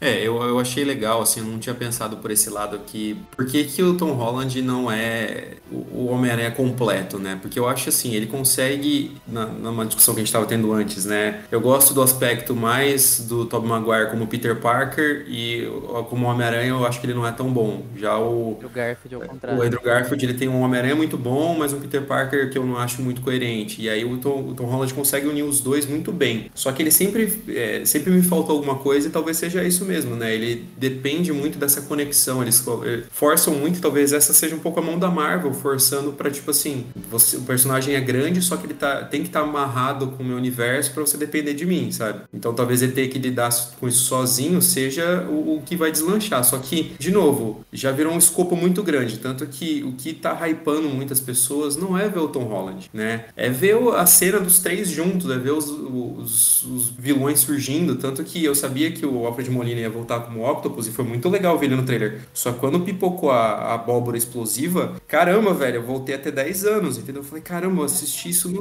no, no- no- cinema e, cara, eu tô vendo isso de novo, achei, eu nem sabia que ele ia participar, entendeu? Então, é, é, é difícil porque pode ser que ele acaba sofrendo do mesmo mal, que é, ele pode até ser o cara que resolve, mas o que tá chamando as pessoas pro filme, meio que não é ele, entendeu? E essa coisa da morte, cara, a gente é, pode ser que eles matem o Tobey Maguire ou o outro, né? Mas o Tom Holland em si não vai morrer porque ele já morreu. Ele já morreu no Guerra Infinita. A gente já, já- muita gente sofreu quando ele, ah, eu não quero ir, eu não quero ir. Então, cara, de novo, eles não vão usar o mesmo plot pra tentar pegar. Eu acho que é pode ser muito mais provável ele sumir num portal e aparecer no universo do, do Venom, sei lá, alguma coisa assim. meu Deus. Nossa. É, é possível, não quer dizer que seja bom. Mas é. Só pra fechar a questão do deles se basearem no Aranha Verso, eu acho que eles não vão chover no molhado pelo seguinte fato: vai ter Aranha Verso 2. Então, assim, eles têm que se basearem muito na animação ali, com elementos. Pode ter as referências, como eu falei, de easter egg no fundo ali da cena e tal. Mas eles não vão se arriscar nisso, não. Eu queria puxar, já que a gente, já que a gente já puxou a questão do Andrew e do, do Toby, que é justamente o que o Nuno falou, o chamariz, que é o clique que todo mundo falou, caramba, mano, se colocarem os três juntos, velho, eles vão explodir o cinema, e de fato é o que vai acontecer. É, como é que vocês acham que eles vão aparecer nesse filme? Porque a gente, a gente tá falando de dois atores que, apesar de eles terem feito Homem-Aranha no passado, eles já eram mais velhos, né? Ambos não tem cara de, de adolescentes quando eles fizeram, já eram velhos na época. Eu não sei que idade eles estão agora, mas deve ter pelo 40, no mínimo 40 ali, imagina. com 50 já. 50? Eu acho que o Andrew Garfield tem um pouco menos que 40, deve ter uns 38, Ah, 37. tá. Enfim, eles já estão mais velhos, então eles não vão. Não vai ter como pegar eles como Homem-Aranhas no auge, né? Ou seria o auge, seria o final do 3. No caso do Tobey, o final da Amazing 2. No caso do Andrew. Então, ah, provavelmente a gente vai estar pensando em versões mais velhas, mais consolidadas. Como que vocês esperam que vai ser a dinâmica? É, deles, eles dois vão ser mentores. Um vai ser um Homem-Aranha, sei lá, uma versão mais é, maligna, mais quebrado do, do tempo de Homem-Aranha. Outro uma versão mais mentorada. Vamos aproveitar esse, essa, essa linha e vamos começar a falar pelo menos o que a gente tem de material dos trailers, que é o que mostra como vai startar isso. E no trailer é o Doutor Estranho fazendo a cagada lá, né, do feitiço e dando start, o que a gente não sabe como que vai ser lidado isso, né. Primeiro, vamos, vamos lá. Aquela cena em que o Doutor Estranho faz o feitiço, vocês acharam, não acharam muito estranho aquilo, cara? A, a gente chega no Homem-Aranha, a gente chega nos mentores, mas vamos, vamos por parte. Cena- a cena quando Demorou. dá errado, feitiço, você fala? Isso. Cara, é meio tipo assim, eu, eu acho que ele deu, não foi nem de certa forma errado. Tipo, Eu acho que é um negócio que mexeu onde não, de- não devia. E acaba abrindo é, realidades e não necessariamente, tipo, vamos supor, a realidade do Toby, a realidade do Andrew e a do Tom. Às vezes pode ter aberto outras realidades que, assim, é uma suposição muito viajada, mas vocês podem discordar ou, ou acrescentar depois, vamos supor, questão do duende. Às vezes pode nem ser o mesmo duende que a gente conhecia, entendeu? Não no caso do filme do Tobey ou do, do Andrew. Mas, tipo, um, um outro duende dos diversos que tem também. Entendeu? É que aí eles usaram exatamente a mesma bomba, entendeu? Eu acho que eles estão pegando, tipo assim, se fosse uma versão, porque eles podem fazer isso com o Electro, por exemplo, porque tem umas análises de trailer que diz que o relâmpago que aparece no trailer é amarelo e É não é azul. É, É, mas eu, eu acho que vai ser tudo. pri- Primeiro que, coitado do Jamie Foxx, o, o do Amazing 2 é cagado. Mas é. e é- ele é inspirado no universo Ultimate, então tem como a gente fazer uma versão mais próxima do que seria o regular, né? Do, do Electro. Mas é, é, esse é um ponto interessante. Primeiro que a voz do Dr. Estranho tá meio esquisita. É meio, incon- meio não condizente com a personalidade do Dr. Estranho, porque, pô, ele queria deixar o, o, o, não queria. Ele deixou o Peter Parker pra morrer no, no Infinity War justamente porque ele não queria mexer na linha do tempo, tá ligado? E de repente agora ele pode mexer em qualquer linha do tempo. O que que Ele aconteceu foi tão nesse momento? cuidadoso no Ultimato pra que tudo rodasse certinho. E agora. Mais ou menos, né? Porque assim, no, no filme solo dele, ele ainda é meio é, inconsequente, né? Meio reckless, assim. Ele, fa ele lê os livros que ele teoricamente não poderia ler, ele fica brincando com a joia do tempo lá, e o, a resol- resolução do problema dele no filme dele é esse looping temporal. Então eu acho que assim, ele tem uma parcela de, de inconsequência ali, só que eu acho muito estranho ele a- a- aceitar a ideia fácil, assim, ah, vamos mudar totalmente a realidade Direto. de uma vez. Então é meio estranho, talvez o trailer esteja mostrando, esteja nos mostrando de uma maneira que não seja exatamente dessa forma. Pode ser até envolver o famoso Mephisto, algumas teorias dizem, então não sei, porque condiz com o quadrinho, é assim que ele consegue fazer esse pacto, não é com o Doutor Estranho, é com o Mephisto, né? Então tem toda uma possibilidade aí. E só que assim, o, o que apareceu pra mim no trailer, quem caga a, a magia, né? Porque primeiro, o Doutor Estranho não deveria fazer a magia, só que ele resolve fazer, só que aparentemente ele vai fazer certo. Quem começa a mudar é o próprio Peter Parker, que começa assim, ah, mas todo mundo vai esquecer, não, mas peraí, Mary Jane não, mas meu, meu amigo também não. E aí começa a surgir as linhas ao redor dele, né? Até a análise que você pode ver, que tem um círculo forte, aí do nada começa a aparecer outro, aí começa a aparecer outro, e de repente a coisa sai do controle totalmente. Eu acho que é um pouco de tudo, assim. Eu acho que pode ter alguma coisa envolvendo o Doutor Estranho e o livre-arbítrio dele. Pode ter alguma coisa do Peter Parker querendo abraçar o mundo, né? Querendo ter ah, só as coisas boas e que todo mundo esqueça as coisas ruins. E isso vai gerar uma instabilidade, né? Até onde eu acho que vai acontecer, vai gerar uma instabilidade nessas, nessas conexões dos planos. E aí pode ser, pode ser que personagens venham literais, como eu acho que pode aparecer o Duende Verde literal com o William Dafoe e o Alfred Molina como Octopus. E alguns personagens venham mudados, tipo o Electro vem alterado de alguma forma. O Electro E- tem que vir mudado, cara. Ah, tem, pelo tem amor de que vir, Deus. cara. Não tem É, como. E não é nem por questão do ator, porque o ator é excelente, é realmente Sim, a, sim. a direção dele que foi péssima. Ah, Ele- deixaram, deixaram o fio na mão do Michael Bay, né, mano? O Michael Bay só sabe fazer cena de ação explodindo, mano. É. Ele vir mudado, além de ser um negócio extremamente necessário pro filme funcionar, é um pedido de desculpas pro Jamie Foxx, cara. É. Pra Porque todo mundo que tava no filme, né? Convenhamos. Nossa, Cara, a é cena verdade. dele virando Electro na primeira vez é ridícula. Tipo, que o foca dente, né, mano? a boca dele, os dentinhos juntando. Aí ele Não, mas até a, a atuação dele antes, mega caricata, né? Uma coisa meio estranha É demais. forçado, né? Ai, Mano, vamos pra o que é Mas é- bom mas e aí- importante da, da parada, Isso. né? Mas aí, beleza. Vamos, o Doutor Estranho fez lá a cagada, surgiu os três Homens-Aranha. Ele- De algum momento do filme vai ter os três Homens-Aranha. Homens-Aranhas. O que eu acho que vai rolar? O Tom Maguire vai ser aquela versão um pouquinho inspiradinha ali no. é, no Aranha Verso, que é a versão cansada já, porque ele é o mais velho, ele tem 46 anos, então ele já tá quebrado, meio que fudidaço. Cansado, eu acho que a palavra é cansado. É. E ele vai servir um pouco como mentor, ou pelo menos aquele cara meio mais pessimista. E os dois, os dois outros vão servir pra dar aquele re- eh, levante de novo nele, sabe? Que foi um- o que Olha. aconteceu um pouquinho no, no Aranha Verso. Eu acho que eu acho que é isso aí. O, o Tom deve ser o, o fator novo, né? Que é o mais novo de tudo, literalmente. E o que ainda não sabe a essência do Homem-Aranha. O Toby deve ser o, o mais velho, mais quebrado e já mais experiente de todos. E o, o Andrew Garfield ele deve ser mais ou menos o meio termo, tá ligado? O Ele é o é, então, o- isso que eu ia falar, o único que eu vejo meio ali sem força de expressão é o do Andrew Garfield, porque primeiro já não gosto dele, segundo que, sei lá, cara, é aquilo, o Tom, ele é o mais novo, então ele tá se descobrindo ainda. O Toby, ele é o cara mais velho que já apanhou, tem experiência, ele vai servir como mentor ou ele vai também servir como um ponto de, olha, a gente precisa fazer esse cara ter emoção na vida de novo, ou sei lá, se. Não se redimir, mas dar a volta por cima. E o Garfield fica no meio, saca? Meio num Eu acho limbo que de. o, o, Andrew Garfield, eles podem fazer, tipo, o contrário também. O, o Toby, ele tá desistindo já da alcunha, porque ele, ele tem essa contradição também, né? No próprio segmento, o o Homem-Aranha 2, assim, inteiro baseado nele, nesse conflito, ele, dese- ele deixar de ser o Homem-Aranha pra depois é, voltar, ele pode já estar desistindo ali do manto, achando que as coisas não podem valer a pena, e o Andrew ser o, o que em primeiro lugar, toma, toma como pra si a responsabilidade de treinar o, o, o Tom Holland e depois os dois Não. juntos Jamais. acabam. acabam Cara, é, eu, eu acho que Jamais. pode muito bem acontecer. Porque o- Aquele, o, aquele Andrew o- Garfield, ele não vai, ele não treinaria nem circo de pulga, cara.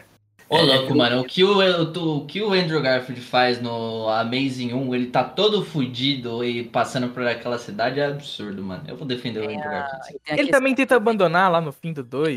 tem a questão que ele, ele fica desolado pela, da morte da Gwen, né? Aí tem todo É, então. esse, esse aspecto aí que tem a cena que a tia May fala de um jeito meio entender como se ela já soubesse quem é o Homem-Aranha, que ela fala, ah, é uma pena que esse Homem-Aranha está assim, né? A gente precisa dele, tipo, falando pro Peter. Como se, tipo, cara, você tem que levantar e seguir em frente. É triste o que aconteceu? É, você não vai conseguir salvar todo mundo? Infelizmente não. Mas é isso que é ser o, Homem-Aranha, entendeu? É, é essa a importância do cabeça de ter. Você não pode se abalar. Não, é que era só pra. é, quando o Nick comentou isso, eu acabei lembrando desse ponto, entendeu? Acho que faria até um pouco mais de sentido, entendeu? Porque o, o Tobey não perdeu ninguém, assim, ele perdeu o amigo no filme. Ele perde o Harry lá, tem a cena aqui que o Venom vai matar com o podzinho que voa, fura o Harry. Ele perde o Tio Ben, que é o único cara que a gente vê realmente perdendo o Tio Ben.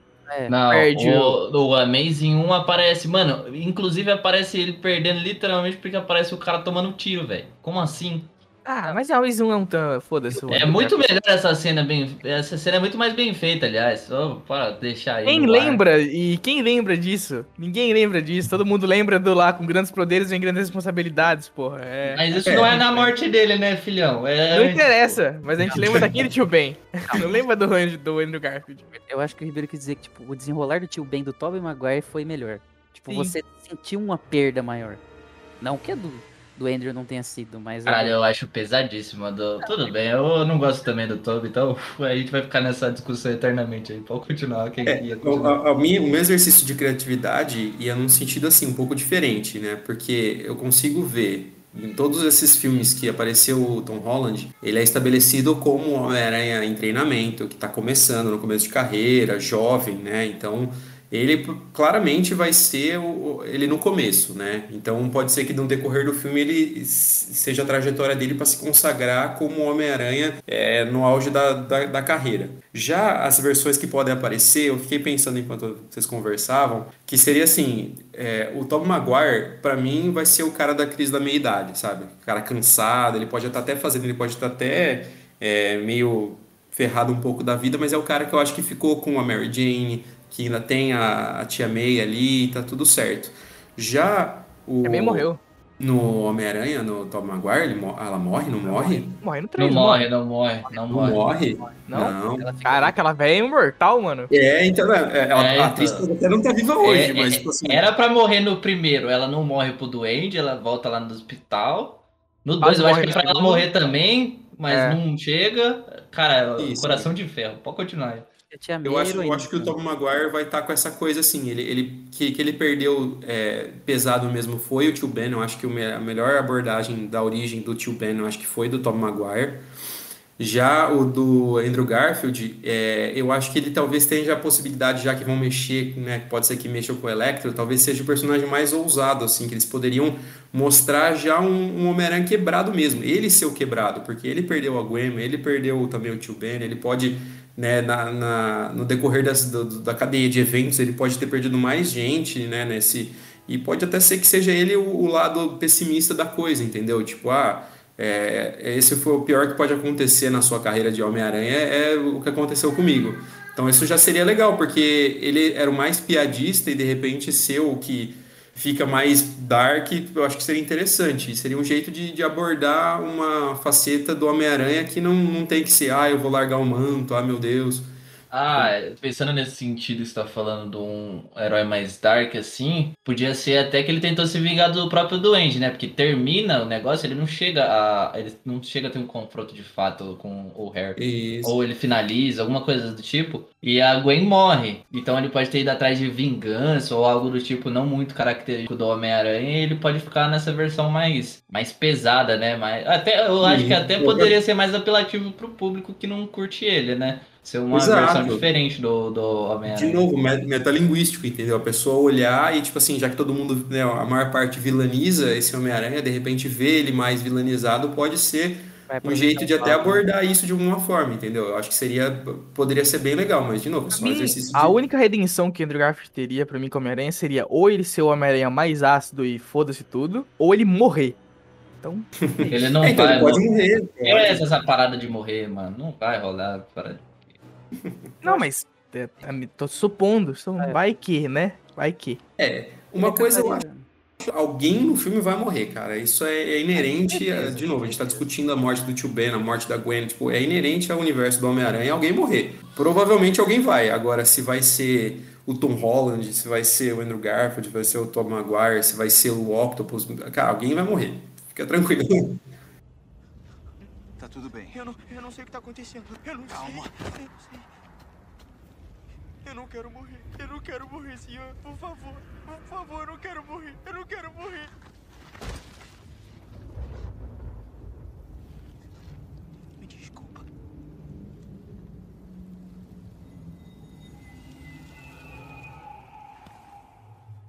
Não, é porque, tipo, você tava falando do Andrew Garfield, eu acho que ele não seria mais pro lado pessimista, e sim pro realista, entendeu? Porque, principalmente na cena lá no final, que tem a questão do. É, é o Rino, né, que aparece no final, que tem um molequinho É. da polícia. Meu Então, tipo. Deus do céu, cara, como os caras me gastam milhões num filme daquele. Então, aque- é, a Rino foi estranho, mas enfim, querendo dizer. a Estranho? mensagem, né? Estranho?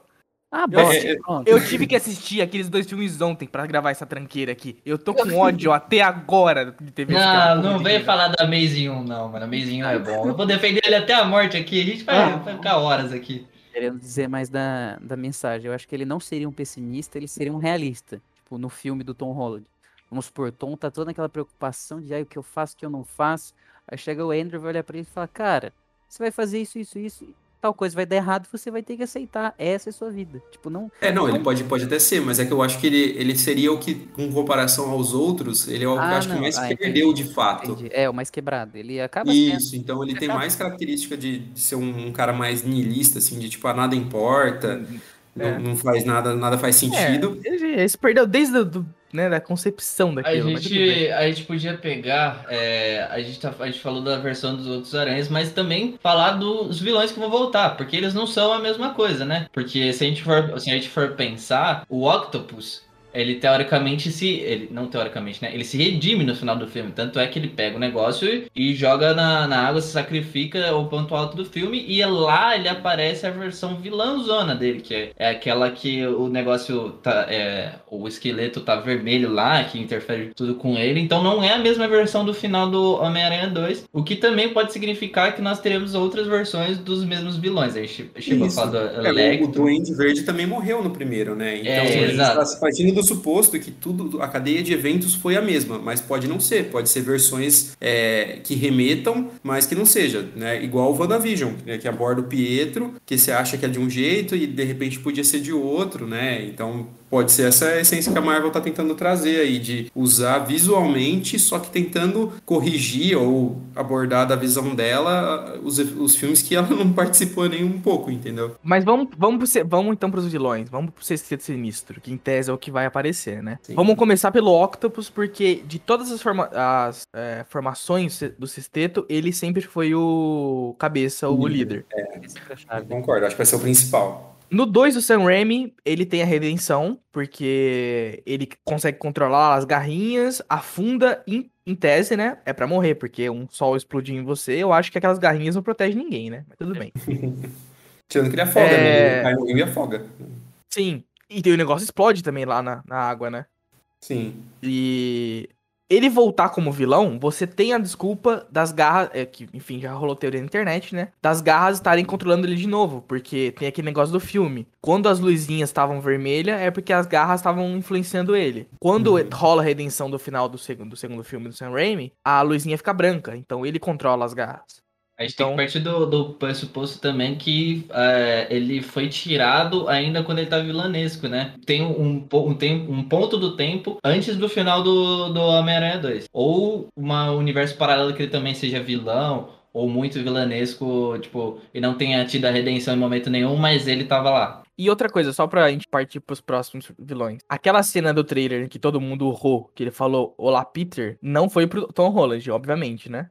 Eu acho que foi pro Toby. Muito provavelmente. Seria interessante. E a, bombinha também, né, do, do, do Andy Verde também pode ser só um easter egg também, né? Não necessariamente precisa ser ele, mas Eu acho que o William Defoe foi confirmado, mano. Eu Foi. não tenho certeza contra essa informação, mas acho que ele foi confirmado, então ele provavelmente vai aparecer. Tiraram foto dele no set. E aí, e aí fica interessante, porque teoricamente o Duende Verde é o arqui-inimigo do Homem-Aranha, né? O principal, é o antagonista mor. E aí ele começa a disputar a atenção com o Octopus também, né? Porque o Octopus é, seria o cérebro, po- porém o Duende Verde é o antagonista maior. É a Então, loucura. É a loucura. É. O Duende Verde não é controlável. Ele tá É. lá. Então, obviamente, já foi confirmado o Octopus, Duende Verde, Electro, que vai ter uma reformulação, graças a Deus, pela cor do raio e tudo mais.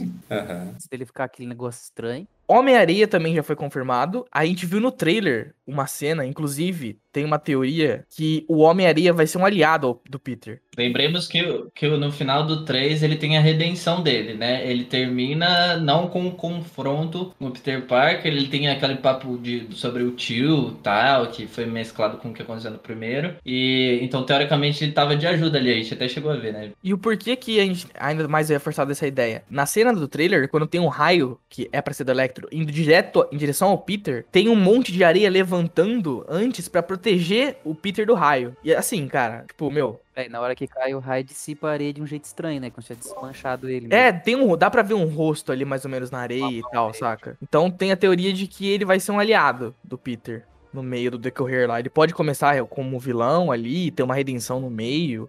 Eu acredito que pode rolar uma coisa meio assim. Eu acho que vai ser direto do- na questão do dele salvar o Peter, porque como a gente tá vendo, esse sistema sinistro, pelo menos até o momento, ele não é muito bem montado, tá ligado? Eles não são um time. Mas Porque Os vilões que tem se juntarem ao sistema sinistro. É, eles vão ser várias ameaças juntos pra dizer que é o Sexteto Sinistro, mas eu não sei se eles vão se declarar, porque, primeiro, eu não vejo o William Defoe como o doente obedecendo o Dr. Octopus. E nem ao contrário. Vice-versa não vai rolar. O Electro, de todos, é em questão de poder, é o mais poderoso. Eu não vejo como que ele também entraria nessa Hum, dinâmica. Não sei se ele é o mais poderoso, sabe por quê? Joga o Homem-Areia aqui no deserto, aqueles caras, né? Tô brincando. É, e aí o Homem-Aranha tem essa questão dele, dele ser contra ali, ele é a favor, ele vai estar aparecendo por lá. E aí a gente tem que pensar nos outros dois, que a, aí já existe a versão da Abutre no próprio MCU, né? Isso é, é o primeiro o vilão, né, do próprio do Tom Tom Holland. Holland é o Abutre, né?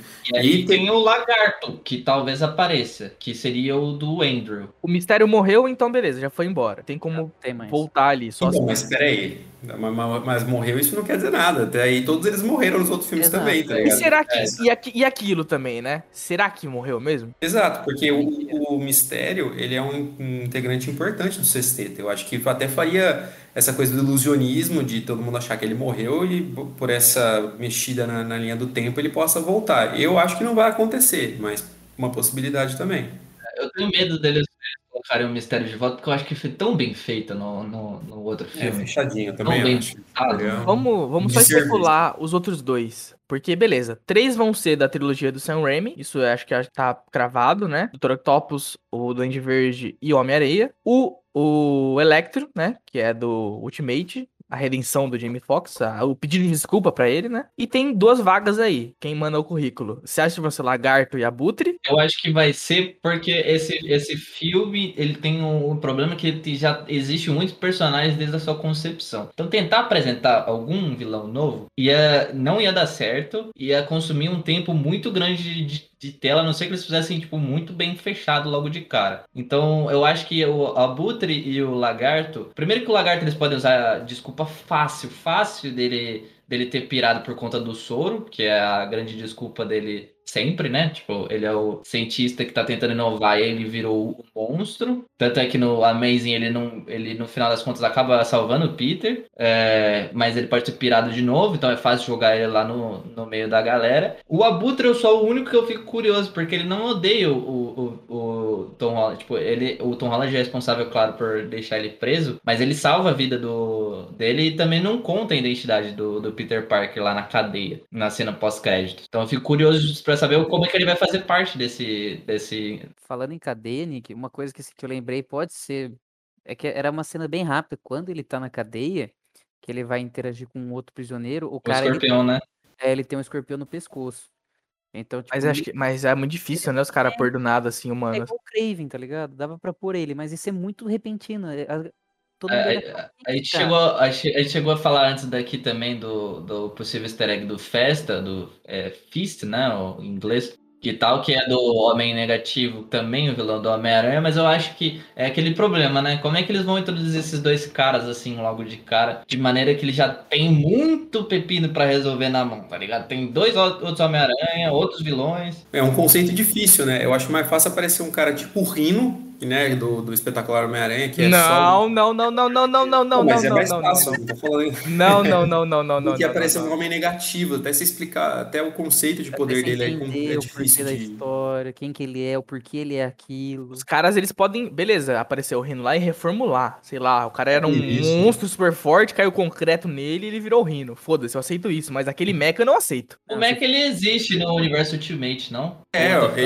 ele- no, no Ultimate ele é uma roupa, assim. E o, o ator que faz, esqueci o nome dele agora no, no Amazing 2, eu gosto dele. É que ele, de novo, tem o mesmo problema do Jamie Foxx, que a direção ali eu achei muito caricata. O muito problema do. Amazing 2 pra mim é o mesmo problema do Homem-Aranha 3. É tentar ser muito de muitas coisas e não ser nada no final das Isso. contas. E é, o meu, e é um dos receios pra esse filme também, porque ele caminha Isso. pra esse escopo também, de ser muita coisa. E, cara, olha isso, a gente tá discutindo três protagonistas, é, tá discutindo o Seis universo vilões. da Marvel, do- seis vilões, vilão que morreu, que não morreu, que veio da origem, que pegou num ponto do tempo. É, é bastante complexo, assim. Não, eu- se tem algum estúdio que consegue fazer, eu acredito que seja a Marvel, que consiga resolver isso magistralmente. Mas é, que todos os ingredientes estão ali pro negócio desandar também estão, entendeu?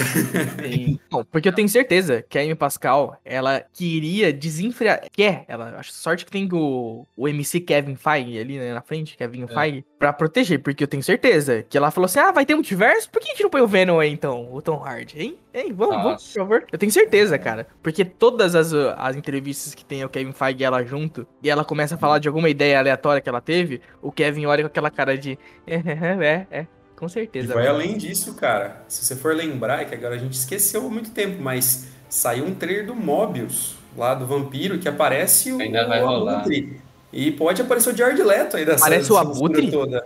É, Nossa, não Parece lembro o disso não. Putre. é no, no final do trailer aparece o. É que eles não dizem que é o Abutre, mas é o Michael Keaton, do mesmo visual do Abutre, e fala: E aí, doutor? Né? E aí, tipo, existe até mais essa possibilidade, porque a gente não tá levando em conta de aparecer o Venom e não tá levando em conta de aparecer o Mobius lá, o vampiro que esqueci, acho que é Mobius. Ah, eu acho que não vai é. acontecer. Apesar de que o Mobius, nossa, pior que. Nossa, isso me, deu, me deixou muito triste, porque o Mobius ele persegue os caras no Aranha Verso, né? É esse o plot do, do bagulho também. Mas o Morbius, ele é bem difícil porque ele também tem uma relação meio dúbia com o Peter Parker, sabe? Ele é vilão, Não, mas sim. ele é meio anti-herói e tal. É, não, e, não e por mais não- que tudo meio tenha conectado, os caras falam que até no Morbius o, o Tom Hardy vai estar, vai ter participação do Venom, sei lá, cara. Eu acho que o.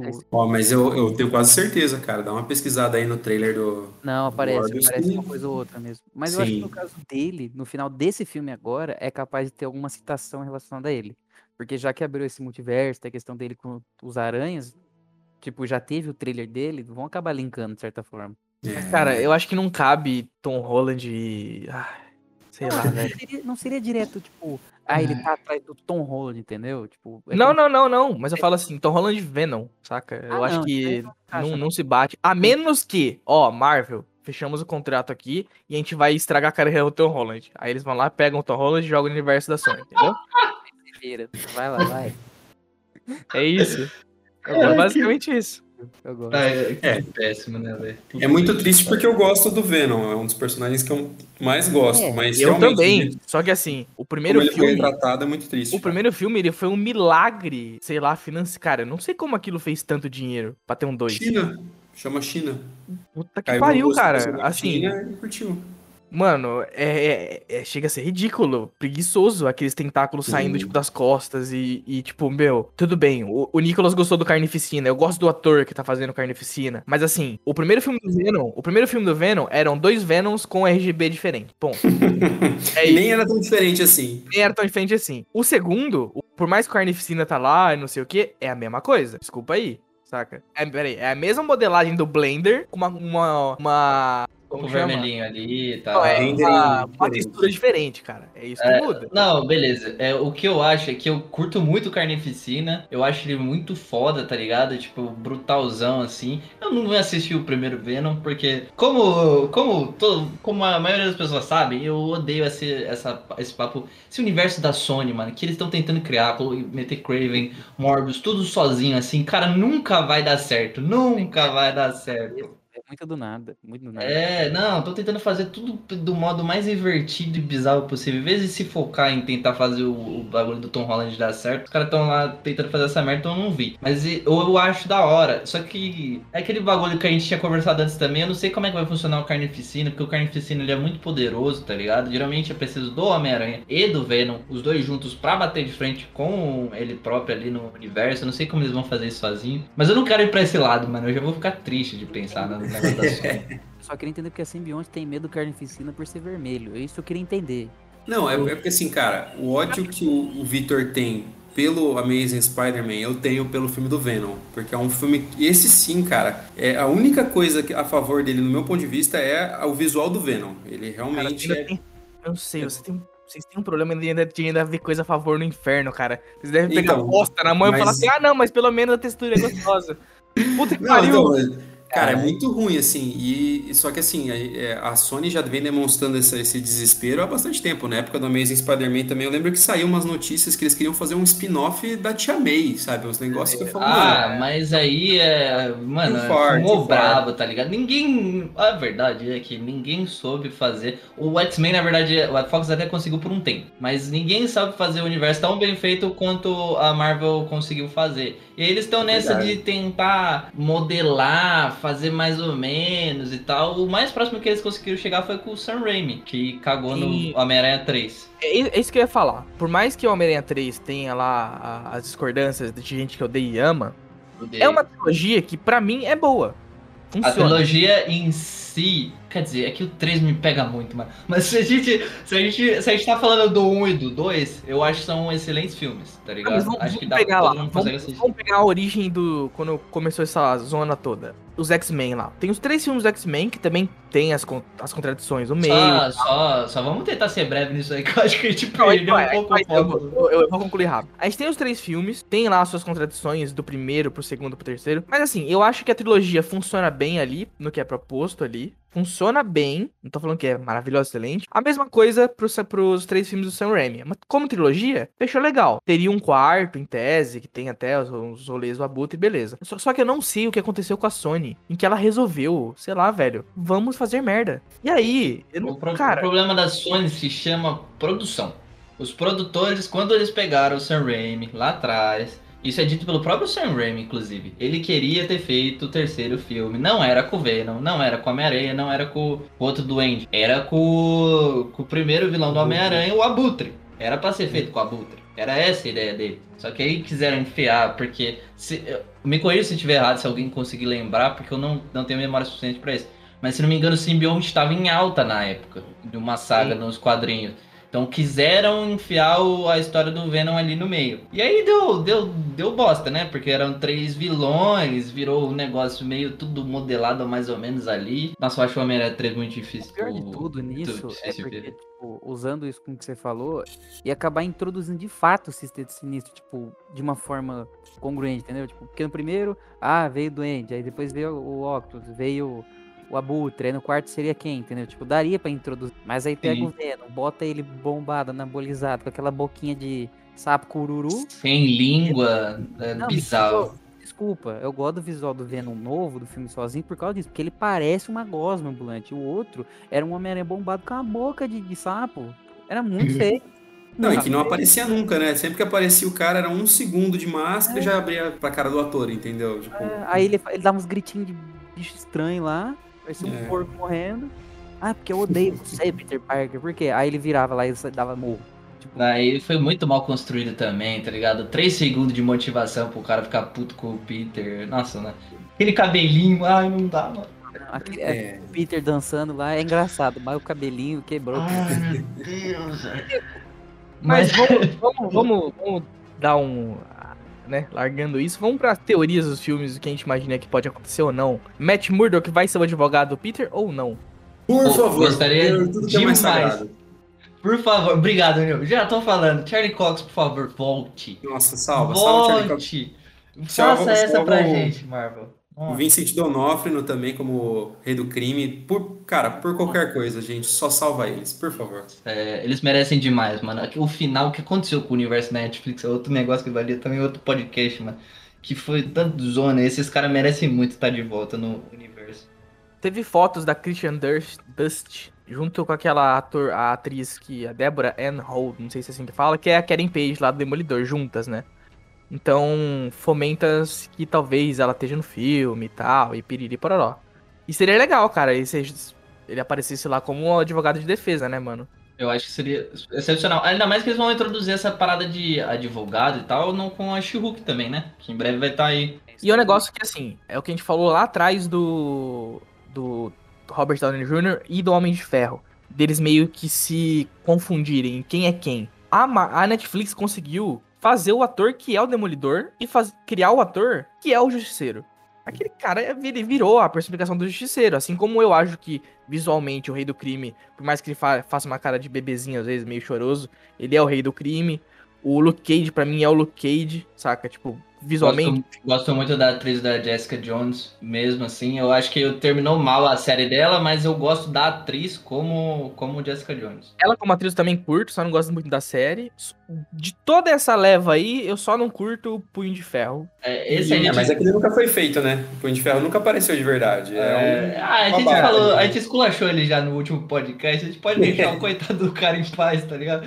Porque, Ah, mas nossa, foi muito trouxa. ruim, cara. Projeto de merda, foi um negócio e esse pode ser esquecível, mas o Charlie Cox como Demolidor, aliás, eles podiam dar uma aprimorada no, na armadura dele, se ele for voltar como Demolidor assim, que é uma das coisas que eu sentia falta na Netflix. O traje preto basicão dele era muito melhor do que ele como com o traje do Demolidor. Olha, eu tô assistindo, eu tô reassistindo de novo as temporadas do Demolidor. E assim, apesar de é, eu não, não ter essa opinião muito, muito é, aceita, que eu gosto do uniforme vermelho dele, sabe? Eu acho que é bem baseado no Ultimate também, que é, é vermelho meio preto, assim. Só que, cara, tanto a parte de direção, o roteiro, é- cara, é impecável. Eu acho que eles tinham que salvar, cara. Se tem uma coisa que vale a pena, pode sacrificar. É, Punho de Ferro, pode até sacrificar o Luke Cage, mas se eu pudesse salvar o Demolidor, principalmente, o Justiceiro também e o Rei do Crime, cara. Porque, putz, os três, eu acho que eles. Na segunda temporada do Demolidor, eles acertam os três inacreditavelmente. Nossa, aquela cena entre os dois juntos ali, ele, Demolidor, ele e o Justiceiro, meu Deus do céu, que cena maravilhosa. Lá na, na série do Gavião Arqueiro, diz que vai um, o vilão do rolê vai ser o, demo- o, o Rei do Crime. Então, assim, Ó. quem sabe, né? Quem Deus sabe. te ouça. Vamos ver isso aí, ah, né? ele não vai escutar, não, mas enfim. É, não, ó, mas por exemplo, eles podem até usar, que ó, ó, ó a bola quicando aí, que eles é, mostraram o Gavião Arqueiro como Ronin, que é essa coisa da do, parte asiática, de ninja.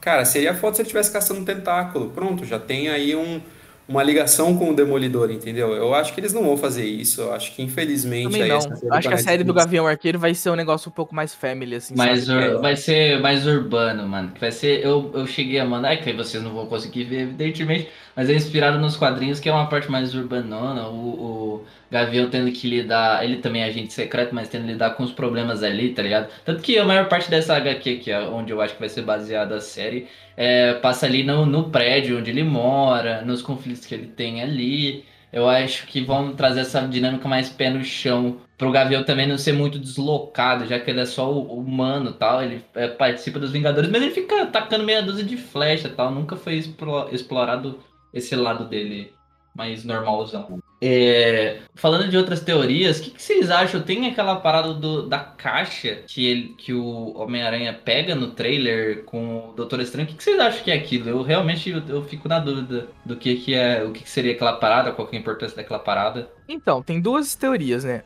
Os caras falam que ou aquilo pode ser um cubo louco que uma versão do Doutor Estranho prendeu os vilões ali dentro, ou é algum tipo de ferramenta que, sei lá, o Peter acha que vai servir pra corrigir a cagada, Tudo, né? ou é algum tipo de fragmento de, de, sei lá, de coisa mágica, objeto mágico que ele vai usar pra pôr na, na, na roupa, porque a roupa dele vai mudar, né? Ele- Já saiu foto aí de, de, dele soltando rainho de magia e tal, e piriri pororó. Ó, o cubo pode acabar é, funcionando igual o Ribeiro falou, a questão da roupa, igual na aquela cena do Homem de Ferro que ele tá na corrida, que ele abre a, a maleta e pronto, tipo, vira o traje, entendeu? Pode ser isso também. Ou às vezes é só um artefato que vai ser introduzido na hora e eles vão explicar e falar, ah, é isso daí. É, eu não acho que se, assim, não, não apareceu ser uma coisa tão vital ao roteiro, mas ele pode ser uma, uma parte, uma peça importante, já que o, o Dr. Strange estava disposto até a usar o golpe de tirar a projeção astral do corpo dele para parar ele para onde ele estivesse indo, né? Mas eu acho que vai ser alguma coisa assim, que nem foi o olho de Agamotto mesmo no Doutor Estranho, sabe? Tipo, é um, uma- um, elemento ali, mas que não é o principal, não é o que vai. Pelo menos eu acho que vai ser o que vai revolver tudo, né? Tem a sua importância, mas não é ele o foco. Da, É, eu da acho que vai história, ficar mais tipo, nessas coisas da magia mesmo. Ele da- da- acrescenta feitiço. só um fator ou outro. E referências, gente. Eu, o Natan me separou uma lista enorme aqui de referências de trajes, essas coisas. Vocês, o que, que vocês acham? Aliás, o melhor, o que vocês gostariam que tivesse? Pode ser referência tanto meme quanto coisas que vocês viram nos outros Homem-Aranhas que vocês gostariam que fossem ressaltados, coisas do- dos outros multiversos. O que, que vocês acham? O que, que vocês gostariam? Falando em meme, eu acho que se eles não fizerem a cena do Homem-Aranha apontando um pro outro no filme, tá, tá errado. É, tá. Tem que ter. Eu tô Tipo, esperando sou essa cena também. Aí, mas você, aí eles ficam se apontando, entendeu? Eu acho que falta isso. É, seria legal. Eu acho que pra mim já a, a referência máxima que foi o, o ponto alto do trailer foi a bomba de, de abóbora, que aquilo pra mim pode nem aparecer o Duende Verde, pra mim aquilo já é incrível. Mas eu acho que o que tem que aparecer agora, que vai constar, é o Aranha na Aranha Verso, né? Alguma pichação, alguma coisa que, que remeta ao estilo da animação, alguma coisa assim, o Porco-Aranha. E claro que o, o- talvez os jogos, né? O último jogo aí que ficou bem é, Do- popular, do- né? Você fala do, do, do Play 4, né? O Play 4 e o Play 5. Isso. que inclui o, o, sis- o sexteto. E é bacana que o Homem-Aranha ele tem dois jogos focados só nisso também. Da questão do, das dimensões, realidades. Que um deles é até o Shattered Dimensions, que o, o Homem-Aranha, assim, como a gente pode dizer, o principal, né? Vamos dizer, ele padrão. Ele tá lutando contra o mistério e tudo mais. E eles quebram a, um, um artefato que é a tábua da Ordem do Caos, aí fragmenta tudo. Aí a Madame Teia entra em contato, ó, vocês têm que, em cada realidade, juntar essas peças pra derrotar ele. E acaba misturando com Homem-Aranha Noir, que é do 1930, que é tudo preto e branco. Que tem o do no- 2099, que é o Miguel O'Hara, que é muito bom. Esse eu gostaria muito de ser referenciado, pelo menos um legal. pouquinho. E tem o próprio Ultimate Spider-Man, que no jogo ele só tem a roupa preta. Tipo, ele, ele é incluído com a roupa preta, que ele ainda tá vinculado com o simbionte. Ele tem controle e tudo mais. Mas é, são pontos, tipo, muito distintos. Então, cara, Eu- não, não dá pra, tipo, esperar alguma coisa, entendeu? Porque é Eu acho coisa. que pode ter referências desse aí, na, naquela hora que, sabe, a Marvel tem essas ceninhas de Inception, quando fica mudando o universo, eles adoram fazer essas cenas com o Doutor Estranho e coisas do tipo, ou com o Homem-Formiga. Eu acho que pode ter várias referenciazinhas naquele passar de dimensões ali, tá ligado? E aí, o cara, o Porco-Aranha que o Nil mencionou, eu quero muito ver, porque já foi. Já apareceu o, o Jacaré Loki, o Frog Thor, que A Loki na, é na série do. Loki também. Mano, tem que ter o Porco-Aranha, velho. Pra mim, Tem, se não tem. tiver o Porco-Aranha, eu vou ficar triste. Com certeza, né? Porco-Aranha. E talvez o, o- uma referência ali, o Noir, o Miguel O'Hara, e né, nesse meio, nesse meio tempo, assim. Cara, e seria legal também, tipo, ter uma certa forma, referência, já que tem, tá vindo o Sexteto Sinistro, tem essa questão do, do multiverso, vamos supor que algum momento é, tem uma referência em relação ao Craven, ao Cabeça de Martelo, que são inimigos do Aranha também, que tipo, podem ser bem explorados. Eu gostaria de ter que tivesse alguma micro referência à Madame Teia lá, Dama Teia. Sim, é, eu acho E- que é essencial isso daí. Talvez, talvez, eu acho que é muito difícil colocarem isso, mas talvez algum easter eggzinho bem simples do Homem-Aranha 2099, porque eu curto pra caramba. Nossa, ele é bom demais, velho. Demais. Mas, gente, como a gente falou, acho que de bastante coisa já, MCU, multiverso, Homem-Aranha, teorias, acho que a gente consegue encerrar esse magnífico episódio, certo, Nicolas? Certo, tá. Cara, uma hora e meia de conversa aí, velho. Tem bastante coisa. A gente aprofundou o trailer, falou sobre todo, toda a questão do, do multiverso, as nossas expectativas, então acho que tá, já tá bom pro, pro encerramento. Se fosse discutir todo o multiverso aí, ia ficar de eterno, né? É, literalmente. Então, mais uma vez, a gente agradece a participação do Nil. Se quiser mandar um salve aí pra galera. Pô, gente, eu só posso agradecer aí a mais uma essa oportunidade aí que vocês estão me dando, cara, uma honra, muito feliz aí, tema excelente, projeto de vocês muito top. Cara, parabéns a todos os envolvidos, cara, foi um prazerzaço e, pô, tamo junto, pessoal, parabéns aí. É isso aí, Nicolas. Quer deixar algo mais alguma consideração? Rapaziada, só vou agradecer aos nossos convidados por terem participado. Sempre muito bom estar junto com vocês. Sempre tá muito bom eh, essa alegria de, de gente conversar o papo. A gente sempre encerra o papo parecendo que tem mais umas três horas de assunto para falar. Mas é, agradeço muito. Qualquer coisa, falem no Roteirizando. Falem na, na postagem que a gente for enviar o podcast. A gente tá tem- sempre tentando melhorar algumas coisas. Com certeza a gente falou um monte de besteira, então que é muito normal. Qualquer coisa corrijam a gente por lá. E eu vou deixar agora pro Natan encerrar a parte dele também. Ah, eu acho que todo papo bom tem uma besteira no meio, né? Porque a gente vai vai extrapolando, vai brincando, né? Isso que é legal. Eu fico feliz pelo convite. Foi um papo bem bacana, a gente refletiu muita coisa, teorizou coisa que já tinha e acabou achando pontinho onde não tinha e linkou. Achei bem bacana. É, Cara, assim, eu acho que teria mais umas três horas de conversa de boa, mas por, por hoje, acho que o pessoal já vai estar contente que tem, não é mesmo? É, gente, só deixa eu perguntar, Nil, Natan, vocês têm algum projeto que vocês queiram divulgar? Que a gente deixa linkado lá na, na legenda do, do post. Vocês têm algum, sei lá, Instagram, algum trabalho paralelo aí que vocês queiram, podem divulgar agora. Ah, eu, eu, eu tenho é, um perfil pessoal no Instagram, né, como designer de produto, né, de automóveis, e também participo da Alfa junto com o Vitor, né, então a gente tá, já sou instrutor lá, então quem quiser dar uma força, quiser conhecer para defesa pessoal tem, e quiser acompanhar uma, umas ilustrações de automóveis aí, de design gráfico, segue lá, arroba nilson.costa, tudo junto. Estará linkado. E Instagram do Leonata também, caso vocês queiram dar um bisu lá. É isso então, galera. Fechou. Muito obrigado pela presença. Até mais. Falou. Valeu, abraço.